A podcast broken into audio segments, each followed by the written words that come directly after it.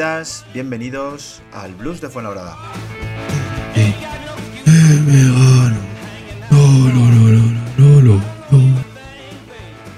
¿Dónde están los cenizos? Los que no creía. En el Blues de Fuenlabrada, presentándolo, ya que el titular eh, sigue missing. eh, para incógnita de Paco Sánchez en Twitter. Eh, sí, Paco, sigue desaparecido nuestro presentador titular. Y aquí estamos, tratando de sacarlo adelante. Hoy solo entre tres. Entre Rubén, que es el- al que oíais esa magnífica y maravillosa voz eh, cantando a Obi Vegano, o a Obi el Vegano. J, El creyente. desde su cueva. Y El podcast que nunca deja de creer. Iván, el que os habla, el, el cenizo, el que solo eh, cree los días pares y los días impares me da bajona. Y bueno, debería estar aquí Flop. Estamos además convocados aquí por él, por Álvaro, pero nos ha dejado a última hora por un amigo de Erasmus. Así que entre estos tres vamos a tratar de sacar esto para adelante, con ayuda de nuestro invitado, obviamente. Creo que va a salir bien, hombre. Nos desenvolvemos bien en el fango. Eso siempre. Por cierto, contentos, ¿no? El otro Eh, día, a, falta, a falta de 18 segundos, estábamos muertos. Cuando estaban ahí Yo, la verdad, en como- instant replay mirando, diciendo, vamos a pitar la antideportiva, ¿verdad? Sí, mete la A mano ver. debajo del sobaco, sí. Lo del otro día fue claramente otra vez la vergüenza que es la CB y que, como dije el año pasado, los árbitros son unos cobardes. Primero, eso, el Fuenlabrada no se puede ver. Yo ya estoy, yo el otro día estaba cansado de sufrir. Estoy cansado de sufrir, de verdad.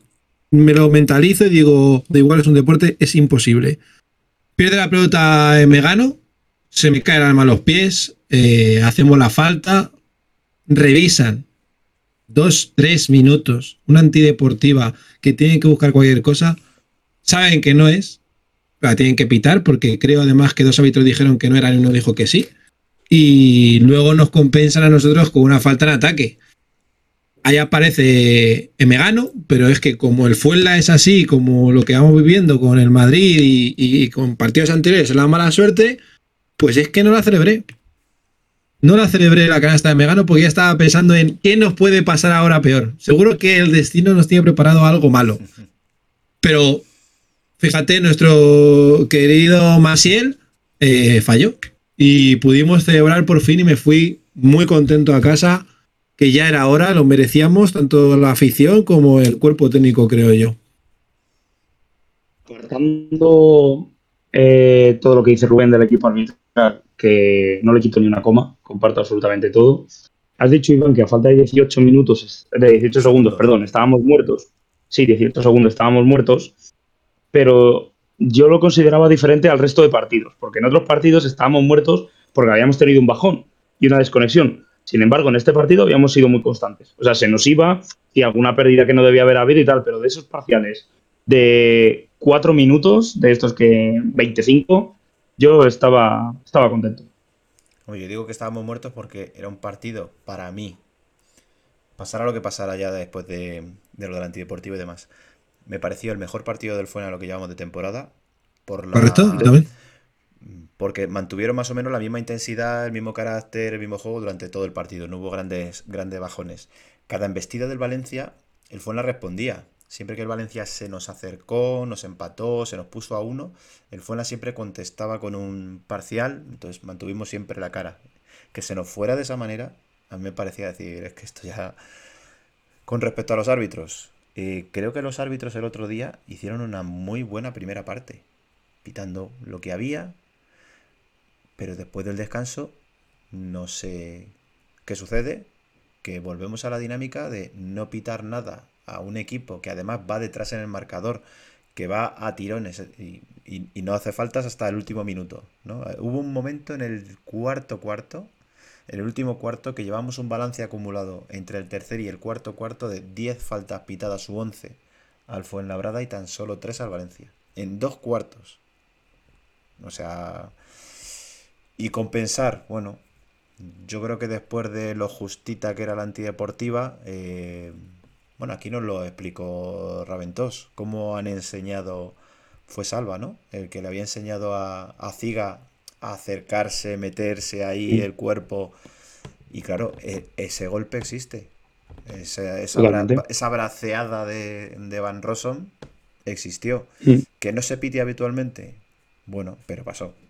O sea que. Igual de justita la falta en ataque que igual de justita el antideportivo. Y a mí me pasó un poco como a Rubén. Yo sí celebré la canasta, pero lo que tardé de celebrar fue el final del partido. Porque cuando Jasiel Rivero lanza eh, ese melón por ahí, yo digo, van a pitar algo. Algo va a pasar aquí.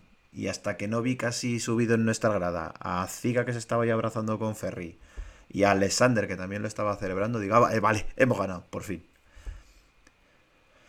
Eh, ¿Y cómo lo veis este fin de?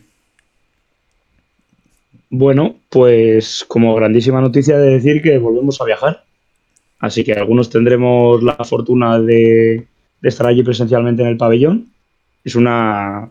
Yo la verdad que estoy muy ilusionado. Luego del partido, ahora sí que lo comentamos, pero en cuanto a lo que esta peña respecta, que pasarlo bien es lo más importante, yo creo que bien. Y en cuanto al partido, pues no lo sé. Zaragoza no atraviesa un buen momento. Eh, Omar Cook, que era su principal figura, se les lesionó por toda la temporada y tampoco han hecho un refuerzo de demasiada calidad, por decirlo así, pero bueno, son un equipo con sus, armas. Todo el mundo en la CB este año es peligroso, bajo mi punto de vista. Y sobre todo con el triste fallecimiento de, de Yellowback, que juega allí, y que también será un, bastante emocionante, ¿no? El, el en el campo y hacerle un homenaje a, a un antiguo jugador suyo. 31, 32 eh, años, ¿eh? La verdad es que, pues eso, lo que decimos siempre, la vida está para aprovecharla, para disfrutarla y me alegro mucho por todos los que vais a poder viajar. Desde el 8 de marzo de 2020, Burgos, que ese fue el último partido prepandemia, que fue nuestro último desplazamiento. 11 de diciembre de 2021. Se dice pronto, ¿eh? un año y nueve meses. Y parece que fue hace nada, pero te pones a plantearlo y es una temporada y media. Que Zaragoza, por cierto, nos trae buenos recuerdos cuando nos hemos desplazado, ¿eh? Sí, la verdad que esa, ese triple de Popovich ahí al final tras remontar 12 puntos en el último cuarto que nos metió a la Copa del Rey, la verdad que uno de los mejores desplazamientos en lo que, en lo que mejor lo hemos pasado, vamos, a la redundancia. Pero sí, podemos decir cosas cuñadas como que es un partido difícil, partido complicado, eh, sobre todo en su cancha, etcétera, etcétera. Pero lo que está claro es que si el Fuenla quiere ir cogiendo velocidad ya de crucero, es un partido que hay que tratar de, meterlo en, nuestro saco. Porque si no empezaríamos a poder quedarnos un poco descolgados. Si enganchamos esta, empataríamos con Zaragoza a cuatro victorias se montaría una amalgama ahí de equipo bastante, bastante interesante y sobre todo por la confianza que cogerían los nuestros después de la victoria del otro día contra, contra Valencia. Hombre, no hay que dar ningún partido por perdido, pero además es que estamos en una situación muy mala. Quiero decir, si estuviéramos en una situación de comodidad, quizá nos daría más igual perder, aunque no estaríamos satisfechos, pero es que estamos en una situación mala todavía. Que la victoria del otro día no empañe que en, en la clasificación seguimos todavía en una posición muy delicada. Sí, sí, solo hemos ganado tres partidos. Totalmente. Pero es, el momento de ir, ir empezando a sumar y como nos, dijo eh, Raventós, eh, tiene que llegar el momento de que pillemos una racha buena, de empezar a sumar victorias y que el equipo vaya, vaya creciendo. Bueno, pues sin más dilación, hoy tenemos un, un invitado con el que creo que vamos a aprender mucho. A lo mejor para, grandes titulares eh, o gran expectativa no, no va a generar, porque Sergio es entrenador ayudante y preparador físico del Fuenla, pero para otros aspectos en los que profundizamos en este podcast, yo creo que sí va a ser muy, muy interesante. Así que si os parece, sin retrasarnos mucho más, os ponemos esta canción que nos la ha pedido él y procedemos.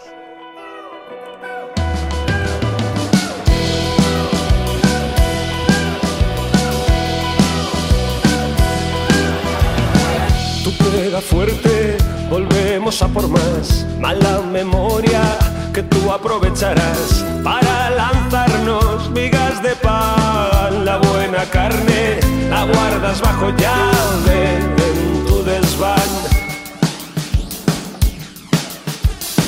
Mi mala suerte combina con tu olor a risa tonta, a triunfo sin valor. Domingo en palmas, lunes al sol, agua bendita, tierra maldita, zapatos de tacón. Tanta santa paz nos dejes,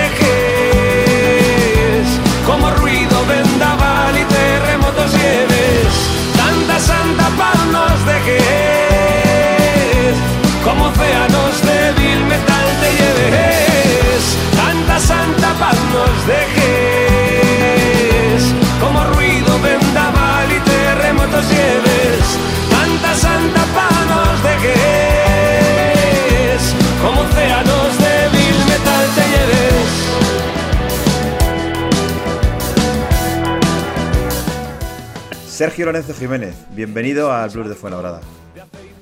¿Qué tal? ¿Cómo estáis? Buenas noches. Un placer estar aquí.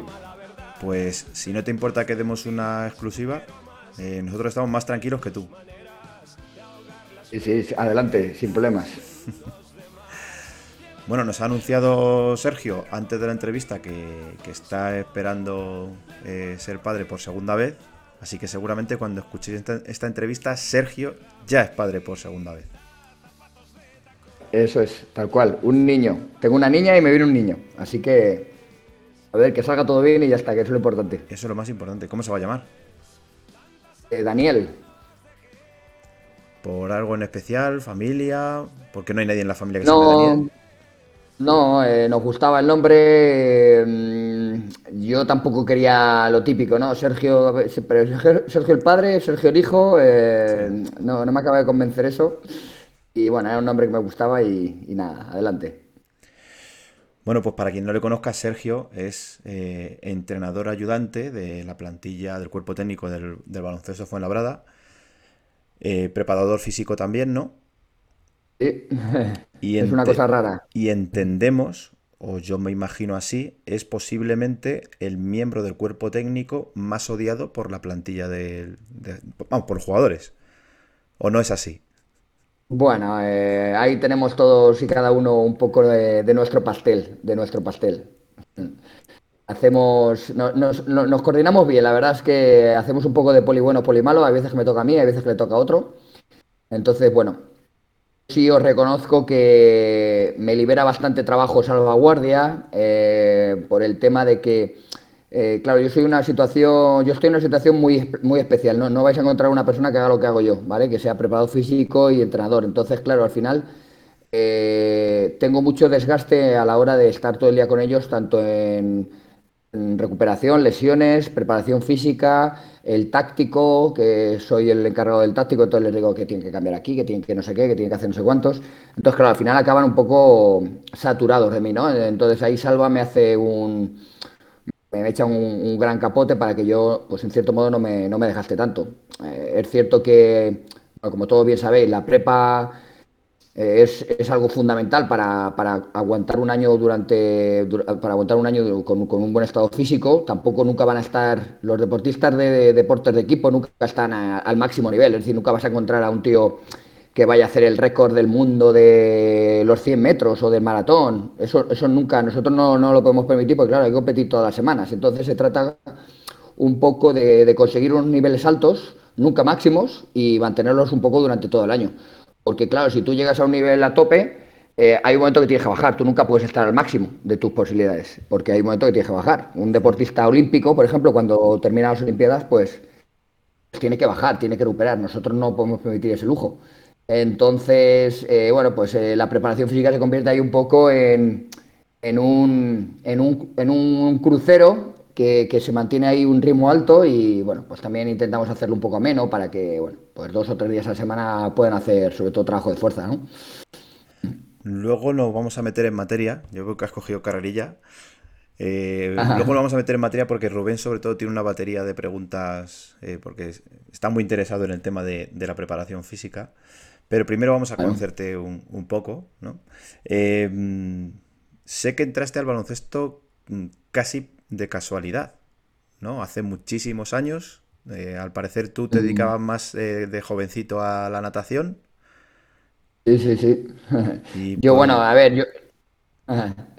Yo soy de pueblo, entonces la suerte que tengo en mi pueblo, en La Roda, es que allí el deporte es una religión, ¿vale? Entonces, bueno, pues afortunadamente mi madre, pues me apuntó a natación, ajedrez, eh, fútbol, eh, hacíamos judo, hacíamos absolutamente de todo. Entonces mi hermano, que es eh, un año mayor que yo, hubo un año que se, se lesiona. entonces mi madre como que había pagado la, la tarifa esta de, del año de, de allí del pueblo, ¿no? Para, para jugar baloncesto. Entonces pues yo empiezo a jugar baloncesto. Y es cierto que en ningún momento destaqué para nada, eh, pero sí que es cierto que fui bastante, fui mejorando mucho, luego además también eh, crecí mucho, me, puse bastante alto y bueno, pues en un pueblo siempre una persona que es un poquito alta pues, pues destaca, ¿no? Luego ya me vine aquí a Madrid a, hacer INEF y sí que es cierto que la primera idea es, era continuar un poco con la natación. Lo que pasa es que tuve la suerte de conocer a un profesor que me, cambió por, por completo la perspectiva y bueno, me encandiló con el tema del básquet y a partir de ahí pues ya ha sido ya ha sido un, no parar, la verdad. ¿Pero te encantilaste a nivel de, jugador o ya empezaste a nivel entrenador? No, no, no, él, eh, yo estaba ya en cuarto de carrera, entonces él me dijo que, el, año, el año siguiente iba, iba a llevar un equipo cadete, no voy a decir de dónde. Eh, de estudiantes. Sí, es verdad, de estudiantes. Ah, sí, abuelo lo he dicho, pero por la cara que ponías así avergonzado. Sí, sí, sí, sí. Pues eh, me dijo que si me iba con él de ayudante a. Yo, yo en cierto modo era medianamente buen alumno, tampoco era el mejor, pero era buen alumno. Entonces él me dijo que, le gustaba mi manera de ser, mi, relación con, las personas, la manera que tenía un poco de, relacionarme y demás. Y, me dijo que si me iba con él al ESTU y empezamos ahí, eh, con una generación del 87, donde además eh, fue espectacular. quedamos quedamos campeones de Madrid, subcampeones, eh, quedamos octavos o por ahí de España.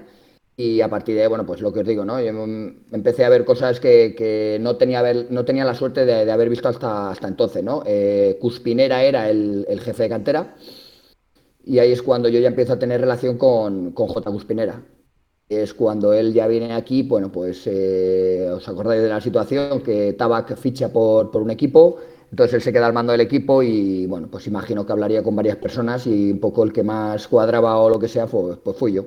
Y a partir de aquí, pues ya octava temporada en Fuenlabrada. O sea que llevo, llevo aquí media vida ya, ¿eh?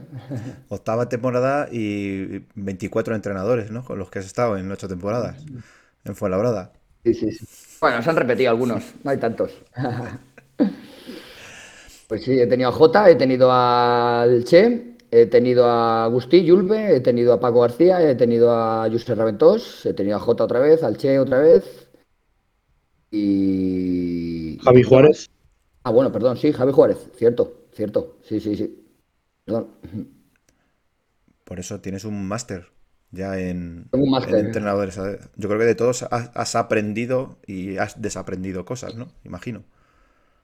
Sí, sin duda, sin duda de todo, de todo, de verdad que todo se aprende. Además, soy una persona bastante eh, abierta a adaptarme, ¿no? Eh, cada entrenador de verdad que tiene un poco, nunca mejor dicho, el maestrillo su librillo, y eso es cierto.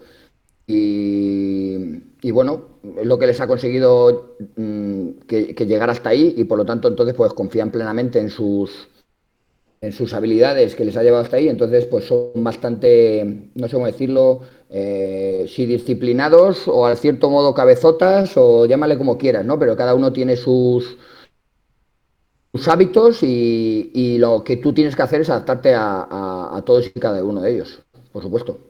La clave, si no, no, van a contar contigo. Bueno, para conocer un poquito mejor a, Sergio, eh, Rubén le va a hacer su tradicional Encerrona, yo creo que un poco más soft esta vez, ¿no? Sí. Al no, al no, ser jugador. Es más, cada vez es más floja, siempre os estáis quejando. Pero bueno. No, que va, vamos.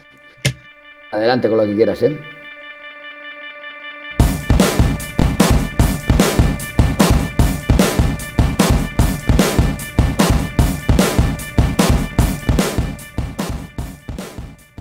Sí, no, yo bueno, mi encerrona te, te tengo una serie de preguntas, sobre todo a los que nos conocen, trabajáis más en la sombra, me gusta que conozcan más a la persona. Lo que sí te va a pedir es que las respuestas sean muy directas, respuestas cortas o un sí o un no.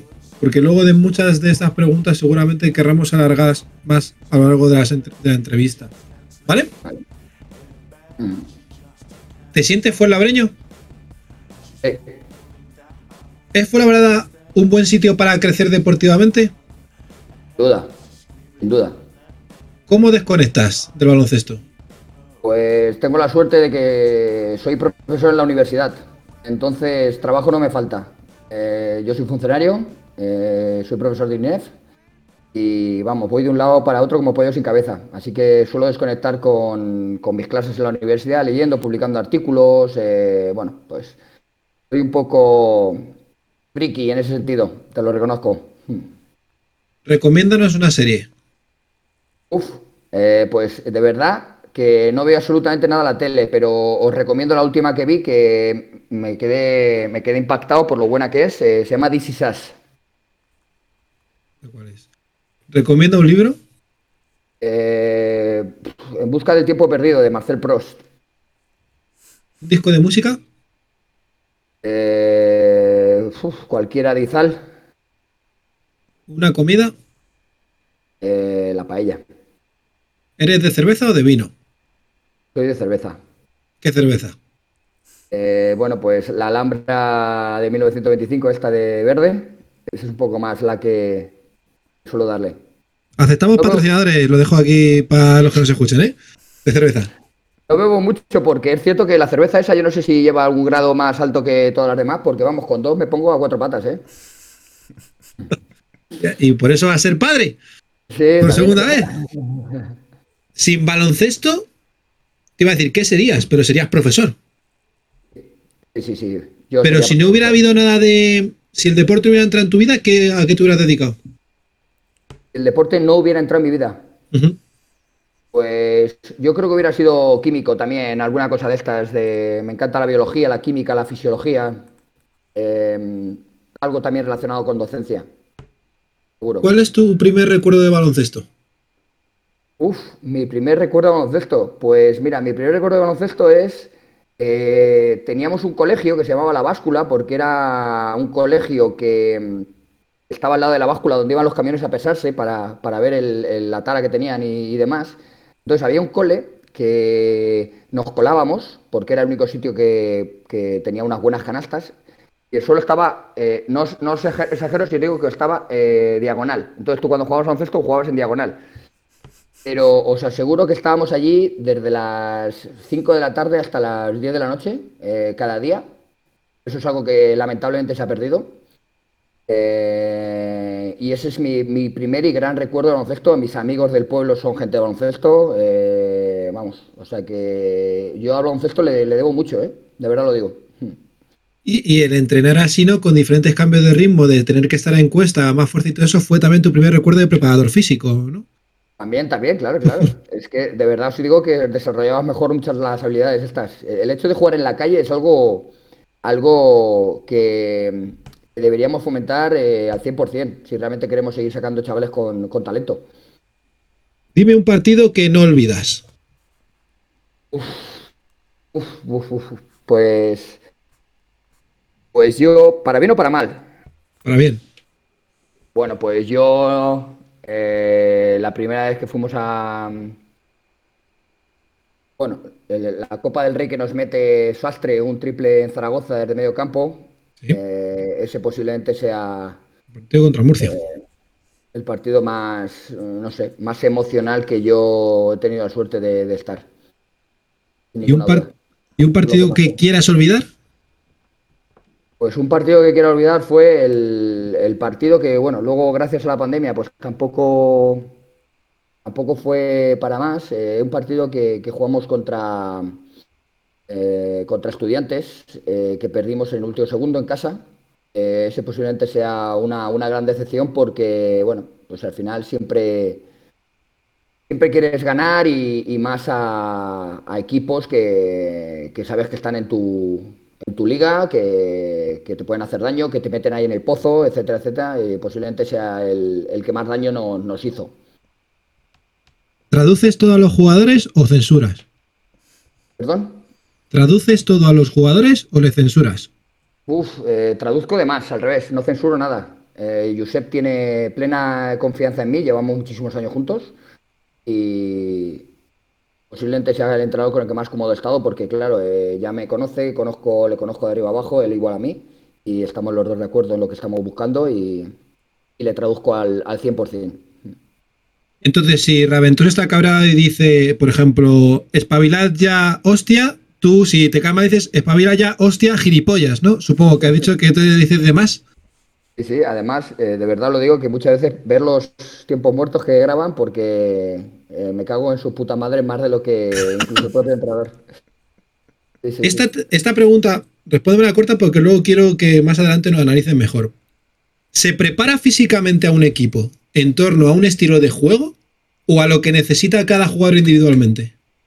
Se prepara al. Se, eh, eh, tiene un poco de las dos, pero se prepara sobre todo el estilo de juego. Se prepara sobre todo al jugador con el estilo de juego. ¿En tu experiencia los jugadores suelen respetar las dietas? Eh, no. ¿Te has equivocado alguna vez en la preparación de algún jugador? Eh, sí, claro. ¿Te has sentido responsable de alguna lesión de algún jugador? Sí, sí, sí, sí, sí. ¿Las recuperaciones son más mentales o físicas? Eh, sobre todo al principio tiene que ver con un tema más mental, de cómo tú afrontas la recuperación, luego ya tiene que ver con un tema físico. Mm, ¿Te molesta si algún jugador quiere tener un preparador fuera de, de lo que es el club? ¿De traerse uno de fuera o eso? Al revés, eh, más que bienvenido. Es más, siempre los jugadores que, por ejemplo, hemos tenido la ventana, siempre están, eh, oye, le puedes mandar a, a mi preparador esto que hemos hecho, a mi entrenador o lo que sea, eso sin, sin mayor problema. Nos hace mejores a todos. ¿Qué porcentaje de importancia te das tú en el equipo? Uf, soy un 1%. El- yo soy el, el menos importante. La clave son los jugadores. ¿Se reconoce tu trabajo? Sí, sí, de verdad. ¿Has recibido alguna oferta para salir de Fuenlabrada? Sí. Pero aquí te pagamos mejor, ¿no? Eh, pues, bueno, ya que estamos con sinceridades, eh, me ofrecen bastante más dinero que fue labrada, pero claro, tienes que sumarle que mi mujer trabaja aquí, yo me iría con mi mujer y yo soy profesor en la universidad. De tal manera que mi sueldo tendría que ser, lo digo con toda la confianza, tendría que ser lo que me paga Fuenlabrada, lo que me paga la universidad, más lo que cobra mi mujer. Y si no, ni me lo planteo. Y he tenido ofertas muchísimo mejores que lo que tengo en Fuenlabrada, por supuesto, pero pierdo dinero yéndome. Y estoy aquí con mi gente, con mi familia, en Fuenlabrada, bien, eh, de verdad que estoy bien y estoy contento. Pues con esto, Iván y Jota, espero que en mi encerrona, espero que os haya gustado para entrar en calor. Ya puedo preguntarle más. Pues sí, la verdad que ha servido para, para conocerte. Hombre, lo último, eh, el dinero no lo es todo, obviamente. Sí, sí, sí. Eh, a ver, de verdad lo digo, eh, si a mí, eh, bueno, yo voy a ser papá ahora y tengo dos niños pequeños, eh, quizás a lo mejor quieres tener una experiencia de vida y no te importa perder algo de dinero y dices tú, pues no lo sé, me lo estoy inventando, ¿eh? Te llama el Alba de Berlín y te ofrece menos dinero del que estás ganando, ganando aquí, insisto, con todo lo que tengo, la suerte que tengo de tener. Pero a lo mejor dices tú, bueno, pues oye, me voy a tener una experiencia. Eh, eso lo puedo hacer y mi hijo pues se viene conmigo y se vuelve bilingüe o me voy a Estados Unidos o me voy lo que sea. Eso no, no lo descarto, pero a día de hoy ya os digo que eh, habiendo ocurrido pues no ni me lo he planteado porque es cierto que, que pierdo dinero. Eh, o sea que aunque el dinero no sea todo, estoy contento aquí y demás, pero es que además pierdo dinero. Volviendo un poco atrás, bueno, ya sabemos eh, por qué te decantaste en un primer momento casi anecdótico, ¿no? Por el, por el mundo del baloncesto, pero luego más adelante sí te quedaste, has dicho, prendado. ¿Por qué el baloncesto? Bueno, eh, Tú que entiendes tanto de deporte, eh, me imagino, eh, como profesor de INEF y demás, ¿no? Mm, Para ti, Sí, sí, ¿qué sí. tiene de especial atractivo el, el baloncesto por encima de otros deportes? Bueno, el baloncesto, al ser deporte de equipo y, y no tener demasiados... eh, hay muchísima incertidumbre, muchísimas cosas que tú no puedes controlar, por supuesto, pero el hecho de que tengas solamente cinco jugadores en pista, puedas cambiarles, eh, eh, que puedas disciplinar el juego, porque está todo muy disciplinado. Bueno, pues le da un plus con respecto, por ejemplo, al fútbol, ¿no? Donde hay más incertidumbre, hay más número de jugadores, hay más metro cuadrado para controlar, eh, se juega con el pie, que hay menos dominio que con, que con la mano.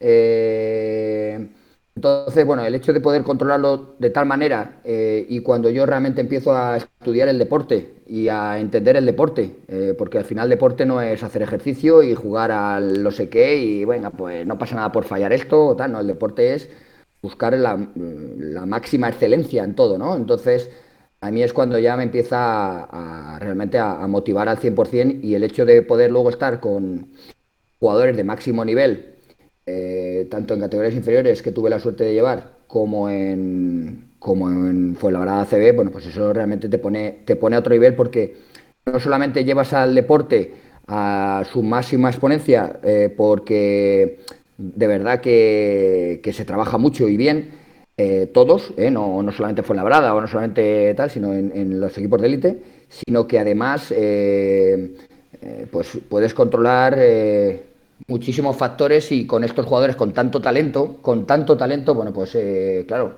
es una cosa que, que tú te quedas eh, prendado, ¿no? Insisto, de, de, la calidad del juego, de la calidad de los jugadores, de, del nivel físico, de las estrellas que he podido tener, la suerte también de conocer, porque por ejemplo una persona como Marco Popovic también te cambia. Es decir, vuelvo a insistir, tú aprendes de todo el mundo, pero una persona como Marco Popovic es que no, no podéis imaginar cómo, cómo te pone una persona a ese nivel. En resumen, la propia competición del mundo de alto nivel te obliga a dar lo mejor de ti, porque si no estás fuera. fuera. El, el, los mejores y estar con los mejores te obliga a dar lo mejor de ti, porque si no, estás muerto. Eh, te van a dejar fuera los jugadores, te van a dejar fuera el club, te van a ganar y, entonces eso lleva a, sacar lo mejor de ti. De ahí que, realmente yo eh, esté donde, donde quiero estar, que es eh, la élite. No sé si sería capaz, por ejemplo, veo a Ito y, reconozco que tiene más sincera admiración, yo creo que es una de las personas que más he leído, pero yo no sé hasta qué punto sería capaz de volver otra vez a trabajar con gente joven en el momento en el que estoy ahora mismo, ¿eh? hablo, en el momento en el que estoy ahora mismo. ¿Por qué? Porque lo que me llena es ver a ver el máximo nivel. Para los que nos escuchen es que Aito García ha vuelto a la cantera, ¿no? De... Ha, vuelto, ha, vuelto, a la cantera de la Peña a, a, trabajar con gente joven, con gente de 15, 16, 17 años. Y para eso hay que tener mucha paciencia y, y mucho conocimiento que tiene él, por supuesto. Pero, pero yo no sé, eh, a mí me llena mucho la competición, eh, ir semana a semana, eh, competir, guerrear. Este fin de semana seguramente me pierda el partido de Zaragoza por lo de mi hijo y tengo sentimientos encontrados. Hombre, vamos a ver, lo primero, lo primero, que parece que estoy loco. Pero me voy a perder un partido que, que me apetece muchísimo ir, jugando no lo que no jugamos, claro. Eh, ya que lo has sacado a colación, no, no, no, puedo evitar hacerte la pregunta. ¿Qué te influyó o qué te impregnó Marco, Marco Popovich a ti? Bueno, Marco es una persona que mm, Marco es una persona que te demanda, te demanda estar a un nivel que no te lo pueden imaginar. Es decir, para que os hagáis una idea, os pongo tres ejemplos. Eh, cuando yo llego aquí, él ya está. Justo llega uno unas semanas antes y me dice que si puedo tirar con él. Le digo que sí, que qué hacemos. Y me dice, no, no, yo tiro y cuando falle me voy. Y digo, pero ¿a qué te refieres? Eh, sí, tú me reboteas y cuando falle me voy. Y digo, joder, ¿y si metes cuatro? No, tranquilo que no voy a meter cuatro. Entonces, él metía a lo mejor un día 69, otro día metía 84, otro día metía 52 y cogía y se iba. Realmente es lo que estoy diciendo. O sea, no eran series de 10, 7 posiciones, eh, podemos fallar dos de cada posición máximo, pero no, no, él cuando fallaba se iba. Luego, por ejemplo, cuento otra que es, eh, le pasabas un balón tú le pasabas un balón, entonces no sé si lo habéis visto muchas veces, vosotros habéis ido alguna vez a vernos entrenar, cuando tú pasas un balón y le pasas un balón pues picado o flojo, ¿vale? Él te lo devolvía y se cagaba en tu puta madre, literalmente. Y decía, ¿qué cojones haces, tío? Que me pase bien la bola. Entonces tú le tenías que pasar un puto misil, porque era el pase de partido. Entonces tú le reboteabas y tú le pasabas eh, un pase recto, es decir, no hacía ni un mínimo de parábola. Y si tú le pasabas la rodilla, o le pasaba flojo, o le pasaba bombeado, o lo que sea, bueno, pues. eh, luego, por ejemplo, lo que os he dicho, yo, yo, yo hay veces que eh, esta es mi, esta es mi segunda etapa como entrenador preparado físico, ya lo tuve en otra ocasión, además, ahí coincido con Marco también como preparador físico. Eso a lo mejor venía un jugador y me decía, oye, ¿puedo meterlo? Me, me quiero meter el hielo. Y yo a lo mejor estaba pasándole a Marco Popovich y como un jugador había venido a hablar conmigo, eh, Marco le echaba literalmente, oye, que estoy tirando. Eh, no sé si soy capaz de entender el nivel de, de seriedad de una persona así, pero no sé, tenías miedo de, de fallarle pasándole un puto balón. Que, que esto es como, no sé, como si tienes miedo de fallar eh, cogiendo un folio y, rompiéndolo. O sea, que es la tontería más grande del mundo, pues, pues ojo, a ver cómo le das ese pase a Marco Popovich. ¿Vale? Y luego la tercera que os puedo contar es, eh, tú, estabas en el, tú estabas en el banquillo y tú decías alguna cosa que podrías estar acertado o equivocado y si tú te equivocabas, te sacaba los colores. Porque a lo mejor decías, no, no sé, me cago en la puta Rolands, eh, la segunda ayuda. Entonces él venía dice, pero qué coño la segunda ayuda, pero si eso le tocaba a, eso le tocaba a Paco Cruz. Y te sacaba los colores. Entonces, claro, es lo que os digo, que tienes que estar con los cinco sentidos puestos en el partido, porque en el momento que hay otros jugadores que no se enteran, ¿eh? Pero en el momento que un tío es realmente de ese nivel está metido ahí, si tú dices una gilipollez, está muerto. Entonces, de ahí la, la importancia de, de estar siempre ahí eh, máximo. Qué presión. Te vamos a Sí, sí, sí. presentar puedo a. Os puedo contar mil, ¿eh? Os puedo contar mil, pero de verdad que os aseguro que Marco te pone a otro nivel también. Te vamos a presentar a Jota, que es el que falta por, por hablar hoy, que tiene dudas eh, con respecto a la preparación de los jóvenes. Sergio, gracias por venir. Eh, me ha parecido curioso porque has dicho que lo que va a hacer Aito, tú no lo harías. Eh, de volver con los jóvenes y tal, obviamente en sentido hipotético y tal. Eh, se va a poner a preparar a chicos de 16, 17 años.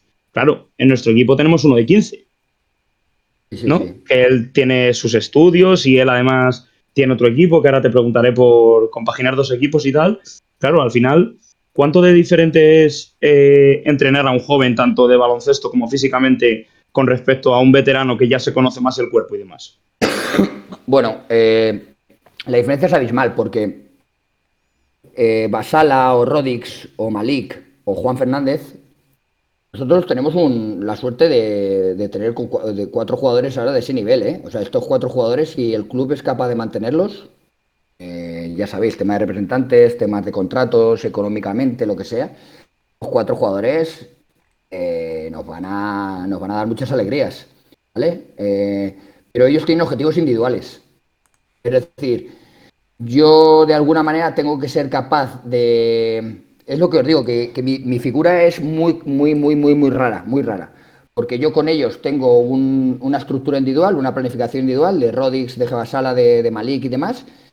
Pero luego, en cuanto al equipo, eh, yo tengo que ir controlando las cargas para que el domingo me lleguen frescos. Porque si el equipo está cansado o lo que sea, eh, el equipo deja de confiar en mí, Josep deja de confiar en mí, eh, no estamos bien, Ferran me llama al orden, qué pasa, que estamos llegando cansados o que estamos llegando lesionados o lo que sea. Entonces, eh, tienes ahí como tienes ahí como muchos objetivos dentro de- del, propio contexto y estoy yo solo. Y estoy yo solo. Las grandes estructuras tienen dos preparadores físicos o tres o cuatro fisios o incluso cuatro entrenadores. Eh, Fuenlabrada, que no nos podemos quejar, pero no, no somos ahora mismo el staff eh, más completo que hay en toda la CB, para nada. Entonces, eh, por hacerte un resumen, yo lo que quiero decir es que yo, eh, con lo que me llena la competición ahora mismo, no sería capaz de volver a, trabajar con gente joven, con un trabajo individual, para buscar su mejora y que, este señor, y que este señor juegue el día de mañana en la CB, en la NBA, lo que sea. Y no digo que no sea un reto, pero ahora mismo me gusta mucho más el hecho de estar en un equipo de élite que, eso. Ahora, eh, cada uno de ellos tiene un objetivo individual. Cada uno de ellos tiene un objetivo individual. Eh, ejemplo, eh, bueno, este año no está, pero tú con Urtasun o con Chema González, tú lo que tienes que hacer es pues que no se lesionen. Eh, tú a Lesurtasun o a Chema González no les vas a sacar ahora, eh, no lo sé, venga, 4 kilos de músculo o donde hacen 10 segundos en 100 metros, pues venga, vamos a ver si hacen 9-9. No tiene sentido, no lo vas a conseguir además. Eh, en cambio, con Basala, con Rodis, con Juan, tú no sabes lo que va a pasar. Lo que tienes que hacer es estimularles para que cuando termine esa fase sensible en la cual todavía están, eh, se pongan como unos animales. Y no tengo ni idea cuál es el potencial de Basala, ni de Malik, ni de tal. Sí que es cierto que hay una maduración, biológica mucho más alta en, Malik, por ejemplo, en Basala, Juan Fernández, o en Rodix, por ejemplo, es una maduración biológica, es decir, son más hombres, tú les ves y tienen más cuerpos de hombres. Eh, no creo que tenga mucho más potencial eh, Rodix que Basala, pero no sé si Basala va a ser capaz de realmente crecer físicamente eh, a nivel de músculo, a nivel de mayor velocidad, a nivel de capacidad de salto y demás, porque realmente ya es un portento. Eh, ahora, eh, creo que tiene mucho margen de mejora, pero nunca se sabe, porque a estos jugadores les cuesta. Entonces, por eso digo, el objetivo va cambiando de individual general, individual general, individual general, y dependiendo de quién hables, te metes con uno o con otro. Claro, comentas que en otros equipos ACB puede haber dos preparadores físicos y demás. Y no es que en este equipo haya un preparador físico que eres tú, sino que tú realmente estás prácticamente a cargo de dos equipos, porque hay cuatro jugadores en el primer equipo que también juegan en el EVA. Eh, porque bueno, aunque Malique no vaya convocado y demás, eh, entrena con el equipo y demás. Entonces, realmente, ¿cómo afrontas esa carga de trabajo? Porque claro, comentabas al principio del programa que no pueden tener un pico de forma eh, en la temporada que se tienen que mantener más o menos estable. Pero claro, tienen que tener un mediano pico cada semana para llegar al partido descansados, por decirlo así. Con ellos es totalmente diferente. Donde te he dicho eso antes, con ellos no. Es decir, por ejemplo, hoy hemos hecho un trabajo voluntario. Ayer hubo un trabajo de pesas donde, por ejemplo, eh, te pongo dos ejemplos. Obe Megano y Juan Chitan hacen un trabajo de compensatorio mantenimiento, donde hacen tres series de, por ejemplo, unas sentadillas, un press de banca, eh, unos chin-ups y unos Bulgarian, que es simplemente para mantener tonos de fuerza y con pesos altos y demás. O sea que es, una buena carga de trabajo, no me malentiendas. Pero a ellos les valen con dos, tres series. no, necesitan más. ¿Por qué? Porque incluso más puede ser que les lleve a una sobrecarga que no pasa nada a día de hoy, porque estábamos a martes y el partido no es hasta el domingo. En cambio, eh, por lo tanto hay tiempo para recuperación. Pero en cambio, estos cuatro, que están en dinámica CB 100%, estos cuatro hicieron, eh, pues mira, mientras que ellos hicieron unas 12 series, para que tengas una idea de, trabajo de pesas, estos cuatro hicieron unas 30. 30. es una barbaridad. Eh, yo tengo una pregunta sobre eso. Eh, bueno, te quiero hacer la pregunta más como preparador, como profesor. Yo, yo soy profesor de educación física, y, pero de primaria. Entonces, de hace un tiempo voy pensando, cuando me metí a todo esto de estar estudiando ya el tiempo que he estado estudiando posiciones, es que no me gusta lo de que gente tan joven como Basala estén en dinámicas, como tú dices, de, ACB o en, o en el fútbol, de fútbol profesional porque pienso que todavía no están tan desarrollados, sobre todo de manera ósea, porque por ejemplo Basala tiene 15 años, se supone que hasta los 18 no va a tener una osificación total de, sus huesos, entonces puede tener un margen de crecimiento. Si se hace un trabajo de pesas eh, de fuerza, ¿no puede ser perjudicial para él? Te lo pregunto como, a ti como maestro, no como preparador. No, no. Eh, a ver, eh, es cierto que... Esto es complicado, esto es complicado. Eh, eh, a ver, lo ideal sería seguir unos estadios lógicos en todos los sentidos, ¿vale?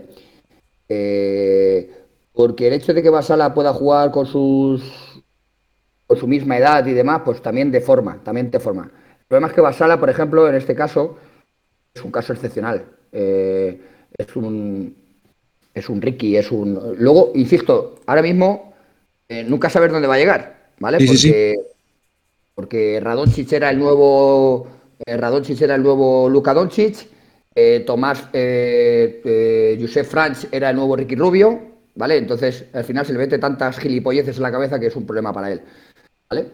y, son, y, son, eran grandes jugadores, y son grandes jugadores, pero se empieza a llenar la cabeza de pajas y es, es complicado, ¿vale? Entonces, pero Basala es un caso excepcional.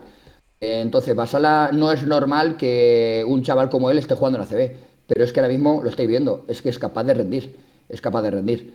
Entonces, eh, como no juega muchos minutos, también está jugando con el segundo equipo, pero eh, no estamos de alguna manera pisando el acelerador con él, pero él ya está preparado para jugar con la gente de arriba y puede mejorar mucho más, años luz. Y luego a nivel de preparación física, al revés.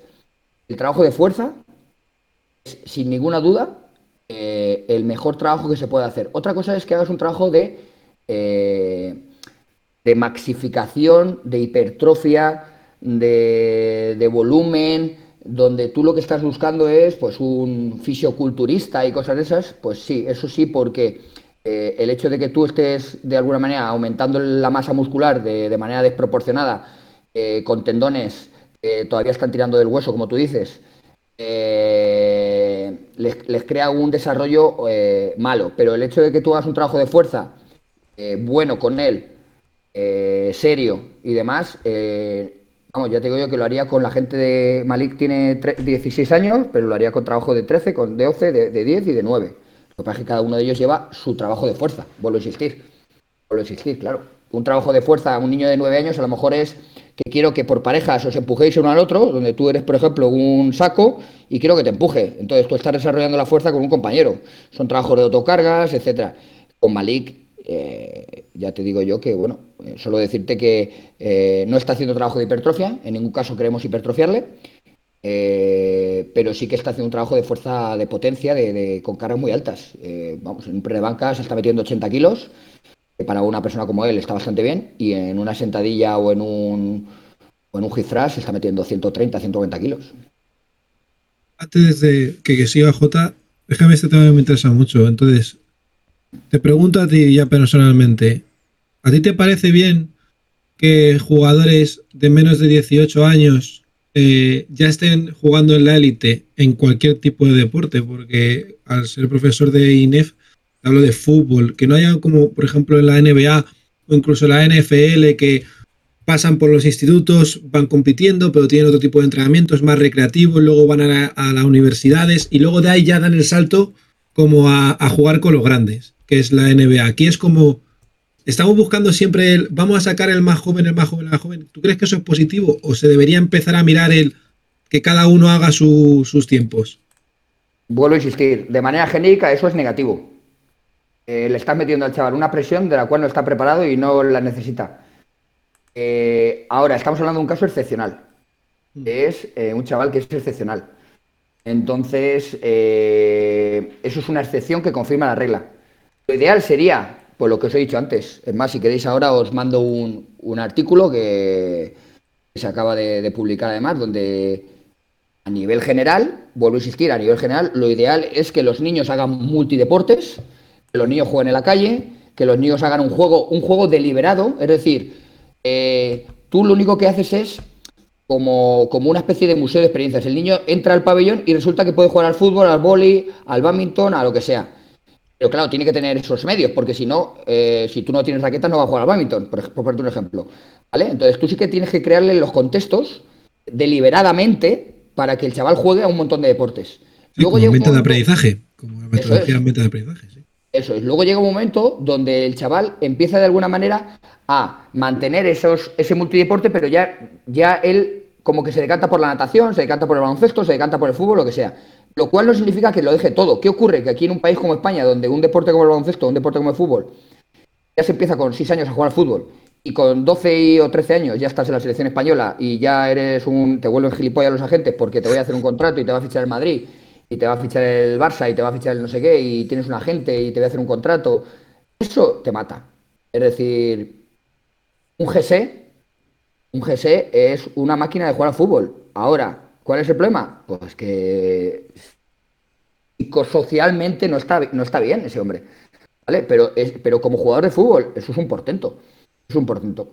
¿Vale? Entonces, tú tienes que ver si está preparado o no está preparado, pero la, progresión que tiene que seguir es, es una progresión lógica. Hasta que no tiene por lo menos 17, 18 años, hay que combinar incluso otras cosas, que el chaval haga música, que el chaval haga, que por supuesto estudie, bueno, eso ya ni cuento, es obligatorio, ¿eh? Malik, Juan, Fernández, Rodis, todos estos tienen que estudiar. Eh, Siga Samar, ¿eh? No, no, nos olvidemos de Siga Samar, que, tiene 20 años.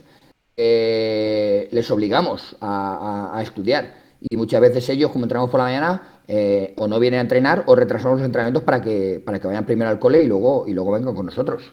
Entonces, eso es la, forma genérica. Ahora, Basala es, una cosa muy excepcional y hay que tenerlo entre eh, hay que tenerlo entre algodones a la vez hay que ayudarle a, poder jugar con gente que porque ya está preparado está preparado hay que, tener mucho cuidado con él por ejemplo eso mismo Ruedas de prensa, contratos, ruedas de prensa, contratos, eh, reportajes, el propio Twitter, todo eso debería estar prohibido para él.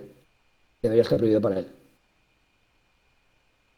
Eso mismo que acabas de comentar, de que tienen que ir al call y demás y retrasar los entrenamientos. Yo tenía una pregunta clara sobre eso porque, claro, eh, por ejemplo, bueno, hay una chica conocida en Fuenlabrada que no viene al caso, pero que le fichó el Atlético de Madrid y ahí tienen su, su academia de estudio y ahí le, pues les enseñan sus estudios y demás. El Fuenlabrada no tiene nada de eso, ¿no? Por puro desconocimiento, pregunto. No, no tiene nada de eso. O sea, va a un colegio público normal y ya está. Eso es. Claro, entonces ya ahí no simplemente está entrando en dinámica del equipo, sino que el equipo se está medio adaptando a él. Este a ellos, vamos, en plural. En este caso sí, no, sobre todo con Basala y con Malik. Eh, Rodix ya tiene sus, 20 años, eh, Juan Fernández también, y Asamar. Eh, son profesionales y ahí lo que les incitamos es a que sigan estudiando y a lo mejor no es como nosotros. Yo no sé cuánto tiempo tardáis, tardaste tú, por ejemplo, sacarte la carrera de, profesor, pues en vez de tres años o cuatro, pues a lo mejor ellos tienen que tardar siete. Porque es cierto que se dedican a otra cosa, no se dedican a estudiar. Pero no pueden dejar de estudiar. Vuelvo a insistir. Por ejemplo, tenéis un ejemplo que es Beirán. Beirán se saca económicas en siete años, pero se saca económicas. Y ha jugado selección española, ha jugado en Canarias, ha jugado en Tenerife, ha jugado no sé dónde, ha jugado en tal. Pero él, de alguna manera, pues si este año me tengo que matricular solamente de dos, pues me matriculo de dos. Pero yo no dejo de estudiar, de formarme, porque el día de mañana me, voy a lesionar o mm, quién sabe, me voy a acabar retirando o incluso a lo mejor eso me ayuda a que luego cuando sea representante o entrenador, lo que sea, pues el hecho de tener un no sé, una carrera en psicología, pues me hace mejor entrenador. No sé, ¿eh? estoy hablando por hablar, ¿eh? Este año en el equipo se ha incluido una figura que viene muy al hilo de lo que estamos hablando en el cuerpo técnico, que es José Luis Pichel, que para quien no lo sepa es primer entrenador del filial, entrenador principal, y en el cuerpo técnico, por lo que tenemos entendido, se dedica a labores de estadística avanzada y demás, más allá de, de ayudar a los jóvenes que son sus entrenados en, el equipo que dirige, ¿es así? Eso es. Eh, a ver, lo que hacemos con Picheles, este año teníamos la suerte de, tener a cuatro o cinco jugadores en dinámica ACB, cosa que no es normal. Otros años has tenido a lo mejor a un Rolands como mucho, y, pero, claro, este año el hecho de que estuvieran eh, tanta gente y no queríamos que fueran a jugar tanto, eh, bueno, tampoco están jugando demasiado, pero sí que entrenando sobre todo son los que más participan porque le da una le das, Rodis le da una rotación a Leo, eh, Malik le da una rotación a Obi, entonces al final entrenan mucho, ¿no? Entonces, el hecho de que Pichel esté llevando el primer equipo, pues siempre es una. A mí, personalmente, es el que al que más me favorece. ¿Por qué? Porque le digo, oye, esta tarde que descansen. O no, no, esta tarde que entrenen, porque al final no hay entrar en entrenamiento. ¿Sabes? O vosotros os vais ahora a hacer las pesas y esta tarde hacéis con el EVA. Entonces, a mí me facilita mucho eh, esa labor. Y luego, eh, Josep lo que le manda, por así decirlo, porque Claro, tenemos la suerte de que al final, eh, pues yo con los años que llevo ya aquí, pues tácticamente, pues aparte de que te conoces a todos los entrenadores ya y sabes lo que hacen y te conoces a todos los jugadores, pues eh, Pichel nos daba, nos da un, plus en el sentido de, bueno, pues estadísticamente, como tú dices, avanzada, pues eh, dónde saca más, más porcentaje, quién es el que realmente juega los bloqueos, hacia qué lado, cuántos puntos por posesión hay de este equipo en este sentido, etcétera, etcétera, etcétera. Entonces, bueno, pues eh, eso siempre viene bien porque, eh, bueno, Salva tiene que hacer jugadores, eh, yo tengo que hacer táctico y entrenar y, y Piché, pues al final sí que le queda más tiempo para poder hacer eso. Elaborar un plan de partido. Estamos hablando de cómo compaginar entrenamientos y demás, pero estamos como dejando un poco aparte de que el objetivo final de un equipo de baloncesto es jugar y ganar partidos. Entonces, en los fines de semana, normalmente o yo al menos no tenía constancia de que se hubiera dado la curiosidad que se ha esta semana, había el partido del primer equipo un día y el del filial el otro. Pero esta semana se dio la casualidad de que era el mismo día. El sábado por la mañana jugó el filial y luego por la tarde jugaba el, el primer equipo. Y viendo las estadísticas, me pareció algo curioso porque, claro, nos fijamos en si ha ganado el filial o no, pero realmente nos fijamos en la progresión de los jugadores que están en el primer equipo. Y vemos que Basala eh, juega 33 minutos y Rodis y Juan Fernández eh, entre 8 y 10, o así, quiero recordar. Eh, ¿Cómo se deciden esas cosas? Porque imagino que sería premeditado.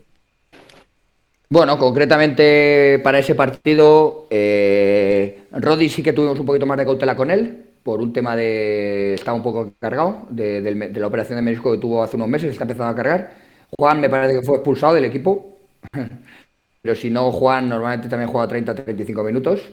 Eh, le diría alguna cosa en argentino o alguna cosa al árbitro y le, y le echaron. Y la idea es eso, que jueguen 30. Pero la idea es que jueguen 30. Si coincidiera, esto es una opinión personal, ¿eh?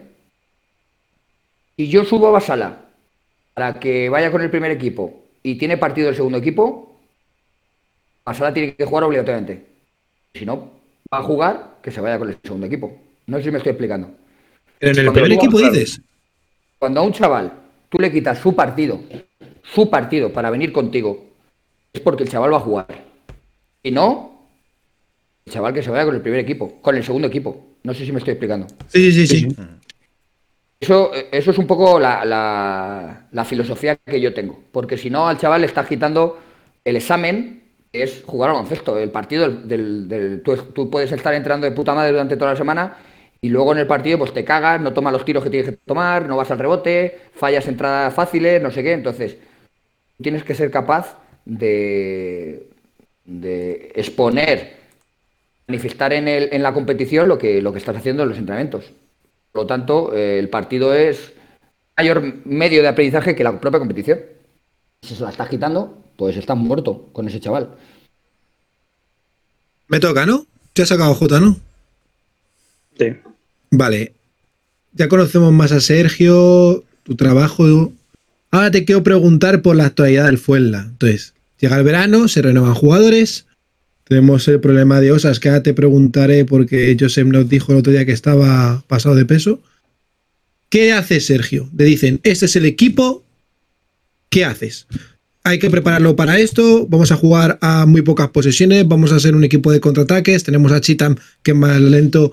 eh, Arman, que a lo mejor es más. em, eh, juega muchísimo más lento a pocas a, más, a posiciones más largas. Tenemos a Ristis, que es más lento. A que es súper atlético. ¿Qué es lo que hace Sergio? Sí, pues a ver, sobre todo en postemporada, eh, eh, honestamente, yo lo que hago ahora, eh, como entrenador ayudante, es simplemente ponerme a disposición de los jugadores que están aquí, sobre todo en Madrid, para poder hacer un trabajo de tecnificación con ellos.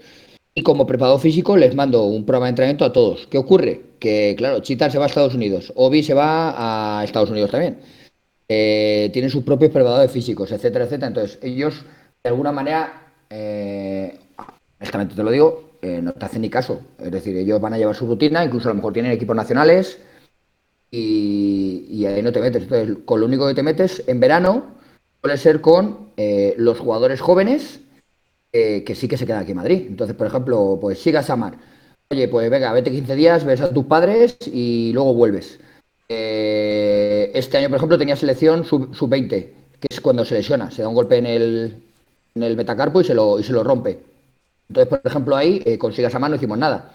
Pero, por ejemplo, con Tomás Bellas sí que, sí que, o sea, perdón, eh, con, con Alex Hurtason sí que hicimos algo, con Chema Fernández, con Chema Martínez, eh, González, joder, eh, con Cristian Eyenga, eh, que además vino también Margal, no sé si lo sabéis. Sí.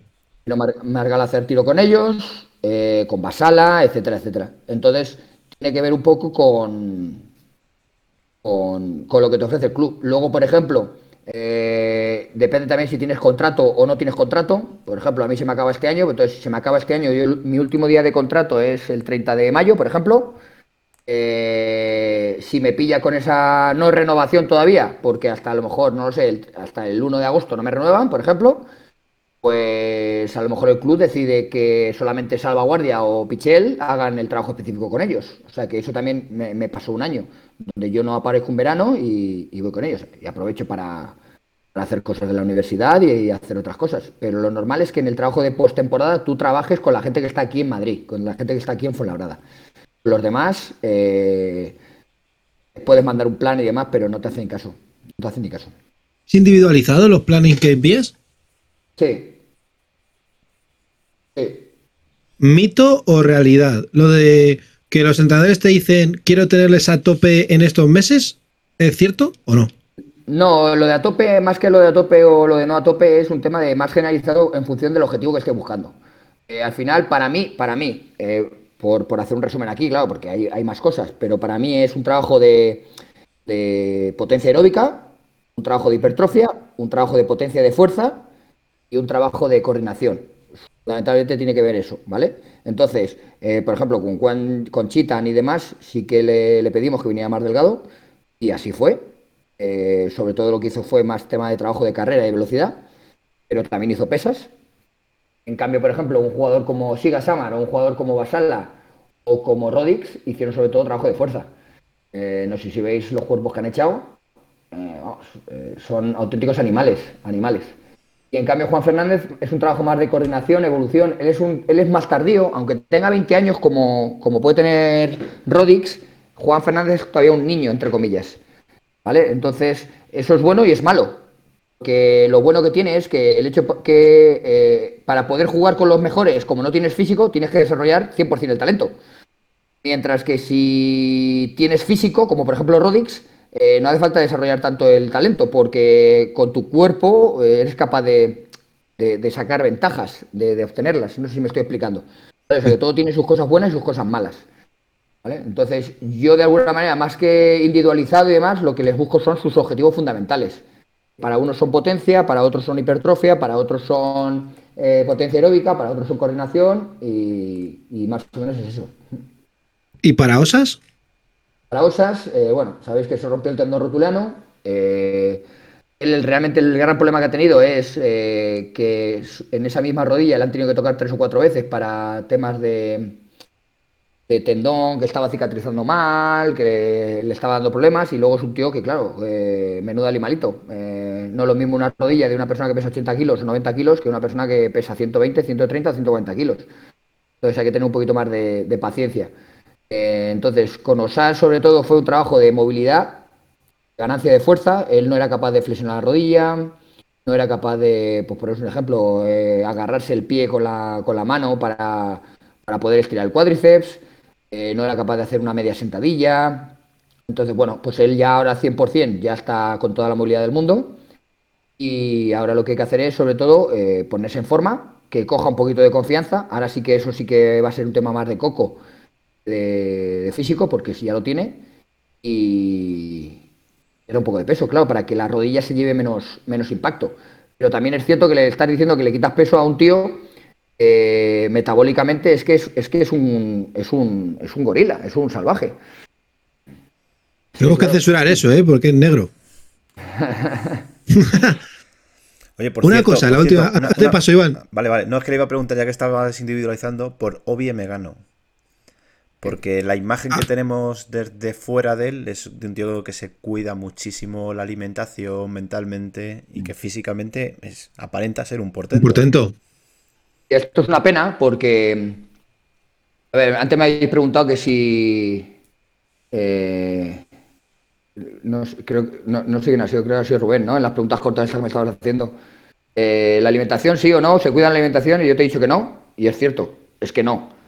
Ahora, hay algunos de ellos que sí, hay algunos de ellos que sí. Y sobre todo cuando se van haciendo mayores, también. Es decir, aquí aquí hay una putada que es, es la siguiente. Y esto es algo genérico, ¿vale? Y luego hay excepciones, vuelve a existir. Imaginaos, un tío como Rodix, ¿vale? Vamos a poner a un tío como Rodix que no es. Eh, que no, no pasa nada porque saque su nombre. Un tío como Rodix pero llévalo a cualquier otro, a Rodis, a Rolands, a quien sea, ¿vale? Un tío como Rodis con 20 años no se cuida la alimentación, no se cuida.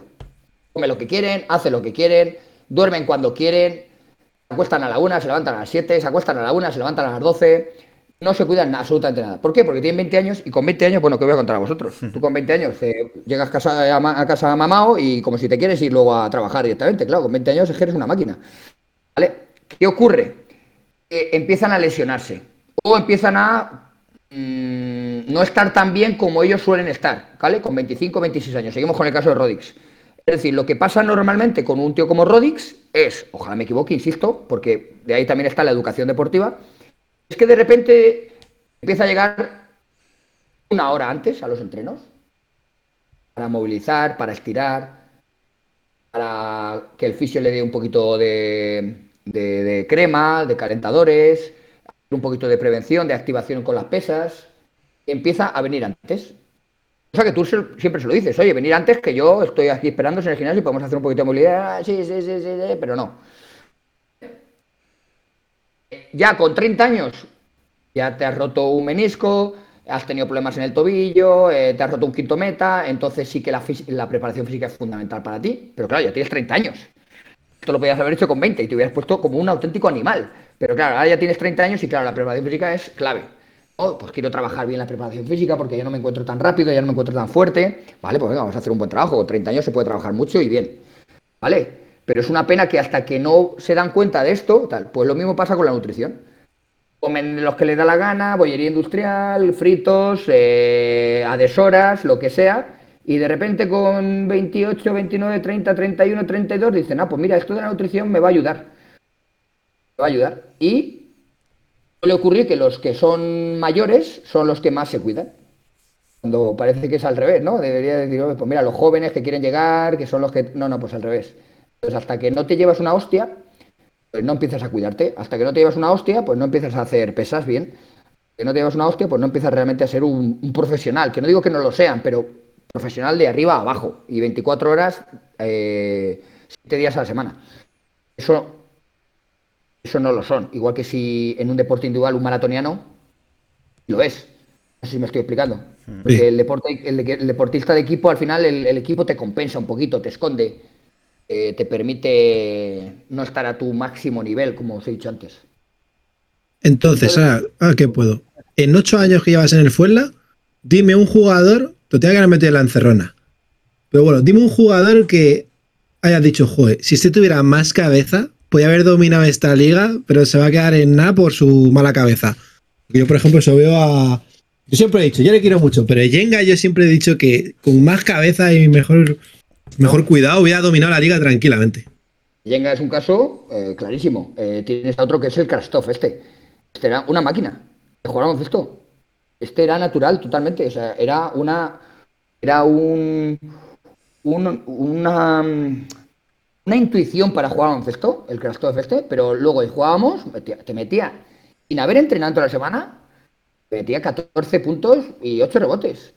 Y el martes venía y me duele la espalda un poquito aquí, el, ay, me harás que me duele el pie. A mitad del entrenamiento te decía que es que se había dado un golpe, que si se podía quitar, tal, no sé qué, tal. O sea, era un, era un auténtico fenómeno en ese sentido. Pero en cambio luego eh, era un tío que en el partido era capaz de medianamente rendirte. Si este tío fuera un currante... Eh, por ejemplo, luego está eh, Marco, ¿no? Marco, por ejemplo, sí que es una persona que también era más mayor pero Marco es una persona que luego, cuando ya el partido era el domingo, el jueves hacía un buen entrenamiento, pero ya el viernes como que, oye, tío, déjame tranquilo que yo ya me estoy pensando en el partido del domingo. No sé si me estoy explicando. Ya déjame dos días como donde yo voy a tener buenas sensaciones, pero yo no voy a hacer todo el entreno. Tranquilo, confía en mí, sabes que yo ya no voy a hacer todo el entreno porque me estoy preparando ya el domingo. Eso es otra cosa, ¿vale? Pero hay otros que son los que, pues lo que estáis diciendo, que tienen la cabeza muy poco amueblada y... Sí, pero ¿qué os voy a contar? Si es que, vuelvo a insistir, el baloncesto o el fútbol en este país, en otro país será a lo mejor el rugby y el, y el remo, pero en este país, pues te encuentras con chavales de 13 o 14 años que se creen que van a ser jugadores profesionales y se quitan del cole y empiezan a suspender y empiezan con representantes y, y eso es un problema, es un problema, porque es que eh, son auténticos, eh, son personas que son nulas. Eh, no saben hacerse la cama porque nunca se las ha hecho. Eh, no saben mm, cocinar una tortilla de patata porque nunca se la han tenido que hacer. Y no saben comprar un coche porque se lo han dado el coche. Eh, entonces es un poco... Que, que parece que nosotros eh, firmaríamos por eso, pero de verdad os aseguro que es una, es una pena. Iba, El representante, el- el representante les convierte en inútiles. te iba a presen- te iba a hacer una. Vamos, te iba a cambiar de, de tercio para preguntarte un poco por la actualidad. Pero hay- una pregunta que se me ha quedado un poco colgada, eh, que lo has hablado hace un, un rato, pero ahora que has vuelto a sacar el tema. eh, ¿El cuerpo técnico llega a tener contacto con el entorno de los chavales jóvenes o eso queda ya en parte exclusiva de- del club? Es decir, nosotros quedaría pues entre Ferran, presidente, etcétera. ¿Vosotros no llegáis a tener contacto con, con el entorno para decir, oye, a este muchacho manejarle por aquí o esas cosas que no se las metan en la cabeza, etcétera, etcétera? Bueno, eh, en líneas generales eh, es una cosa que le corresponde a, a Ferran, en este caso. Eh, nosotros sí que hablamos con el jugador le decimos que estamos de acuerdo, no estamos de acuerdo con lo que está pasando, lo que está haciendo cómo se está comportando. Eso sí que se lo decimos al jugador. Ferran es el que de alguna manera tiene que poner las cartas sobre la mesa, hablar con el representante, etcétera, etcétera. Pero nosotros intentamos controlar hasta donde, hasta donde podemos controlar, claro. Y luego, luego ya depende de cada uno. A ver, yo no le voy a quitar responsabilidad a, insisto, por coger el ejemplo de Rodix, que es un auténtico, eh, si- si- ojalá mi hijo fuera como Rodix. Eh, atento, trabajador, serio, responsable. Estoy poniendo el ejemplo de Rodix por no por no ponerle yenga, ¿no? que hemos dicho antes, nada de broma. Eh, pero a lo que voy es, el máximo responsable de lo que se vaya a convertir Rodix es Rodix. Su agente y su lo que sea, pues le, le puede hacer una persona eh, eh, que es un, es un escombro social, literalmente os lo digo, eh, pero eso va a depender de Rodix, que él sea capaz de decir, no, no, yo quiero hacer las cosas así o no. Sí, de tomar sus propias decisiones. Pero claro, para llegar a esa madurez ¿no? mental de tomar tú tus propias decisiones, no ya correctas, sino bien maduradas. Bueno, Es complicado, es complicado. Hay, hay mucha, ya te viene Nike y te da 5.000 euros en ropa cuando para lo que tú quieras, te viene un representante, te dice que te va a firmar un contrato, que tiene una oferta para llevarte no sé dónde, eh, que te va a poner un coche, que te va a poner no sé qué. Entonces, claro, a ti se te empieza a llenar la, la cabeza de pájaros y, y- y te metes en un lío. Te metes en un lío porque, bueno, es lo que hay. Bueno, vámonos a la, a la actualidad. Hace menos de una semana, momento antideportiva de, de Obi M. Gano. Eh, imagino que se os pasó por la cabeza lo mismo que a los que estábamos fuera en la grada, ¿no? De otra vez se nos va esto al final con todo lo que hemos remado hoy. Sí, sí, sí. Tal cual. Que saber ganar los partidos también. Bueno, eso es algo que ahí tenemos que mejorar todos. Pero sí, sí, eh, vamos. Eh, algo que aprendimos este fin de semana es que no hay que dejar de creer, pero es cierto que ya cuando te ha pasado dos veces o tres o cuatro, pues joder. Pero bueno, lo- los resultados, eh, sobre todo en casa, desde el desastre de Murcia, victoria Manresa, derrota contra el Real Madrid eh, en el último segundo y victoria contra Valencia también al final, pero bueno, un equipo muy complicado que venía de ganar cuatro, creo que eran cuatro victorias consecutivas fuera de casa. ¿Creéis que habemos pillado ya la velocidad de crucero? ¿Que este ya es el equipo que queríais construir? Eh, ahora mismo, si os digo la verdad, es cuando estamos haciéndolo francamente bien. Tuvimos un problema al principio de temporada, que es cuando el partido Gran Canaria. Nosotros también estábamos muy bien, ¿eh? Pero al final nos relajamos. Estamos muy mal, eh, somos, somos mejores, eh, nos metieron de 20, al final conseguimos poner el partido en la prórroga, pero se nos, se nos escapa. Ahí también estábamos bien, pero ahí como que empezamos a dejar de creer. Viene Andorra, ganamos de, de paliza, ya nos creemos que somos otra vez la hostia y, y ahí hemos ido para abajo. Hemos ido para abajo y nada, a base de la hostia que nos llevamos en Murcia. Eh, fue culpa nuestra, pero también es cierto que de verdad que después de ver el partido, Murcia juega un partidazo duro, con intensidad, bien, bien preparado y demás. O sea que no le quiero quitar mérito a Murcia. Ahí a nosotros nos vale como, como punto de inflexión otra vez. Nosotros estamos muy contentos ahora, ¿eh? Eh, hay miedo, te lo digo yo como aficionado, porque yo sí lo tengo, miedo mental, me refiero. Eh, se ha tenido un grandísimo nivel contra Valencia y volver a dar un paso atrás como pasó al, ir al campo de Lobradoiro, por ejemplo, o a ir como a Murcia, ¿no? De, bueno, vamos a uno de nuestra liga y ahora como que vamos con una velocidad menos. ¿Tenéis miedo a eso mm. o trabajáis en, que eso no, suceda? No, no, estábamos incidiendo en eso y yo creo que a Murcia luego puede ganar o puede perder, ¿eh? porque Zaragoza también lleva buen equipo. ¿eh? Ahora mismo estamos contentos con la actitud y la mentalidad que tienen los jugadores. Ellos también han sido conscientes de, que no estábamos haciendo nuestra mejor versión. Em, Dragan ahora que ya le hemos visto nosotros en, cancha, ¿qué crees que nos puede aportar que es tan diferente ¿no? a, lo que, a lo que hacía sin Arman? Porque Arman era supuestamente un, anotador compulsivo, sobre todo de tres, aunque bueno, se hacía mucho su tiro de entrada, que no lo hacía casi aquí nunca. Pero Dragan es otra cosa completamente diferente. ¿Qué nos va a aportar eh, para el conjunto del equipo? Dragan, eh, seriedad, eh, orden, eh, respeto de los compañeros, eh, disciplina, experiencia de la liga. Eh, Dragan, Dragan es un jugador que, está para estar en otro equipo. Así que para nosotros es un lujo. La gente le respeta. Es decía antes, se rompe el cruzado y bueno, que tendríais que verle estoy convencido de que antes era un súper profesional, porque además los serbios, honestamente lo digo, son súper profesionales. Pero encima, súmale que se ha roto un cruzado. el, que el primero que llega, Dragan. El último se va, Dragan. El que yo mando cuatro series de seis repeticiones para hacer no sé qué, te hace cinco.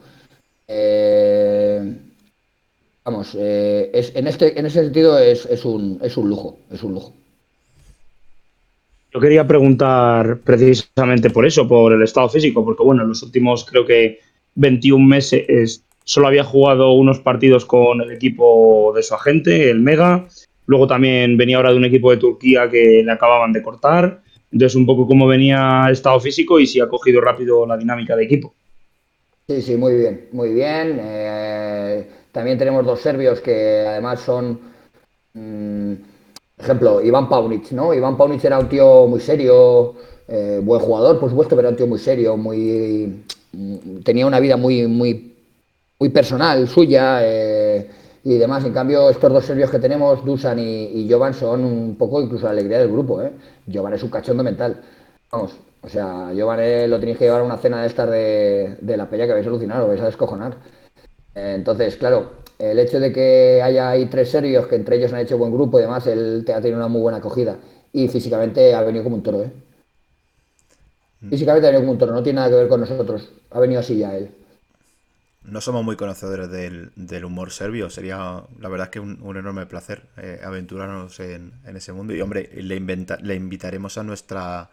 Porque este año sí imagino que tendremos fiesta a fin de temporada, que llevamos dos temporadas sin tenerla. Y ya va, ya va tocando. Eh, Rubén tiene la última pregunta para, ir cerrando.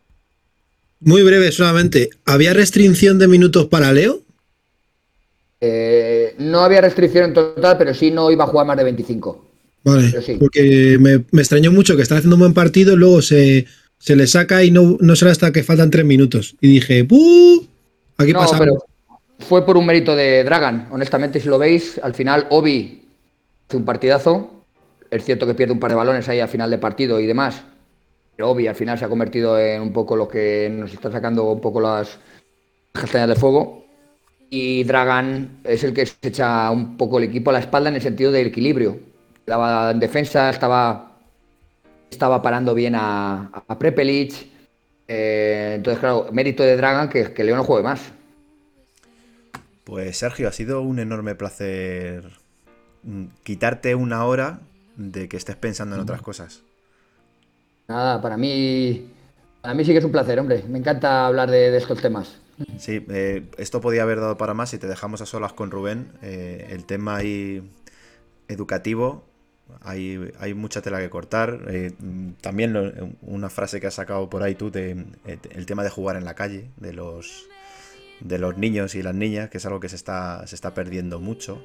Y no sabemos eso luego qué consecuencias va a tener a, a futuro. Hay un montón de temas interesantes de los que, con los que departir contigo y la verdad es que es un, un enorme placer. Ah, cuando queráis. La próxima. Pues nos veremos en, en la cancha, Sergio. Que salga todo muy bien. Eh, muchas gracias, eh, de verdad.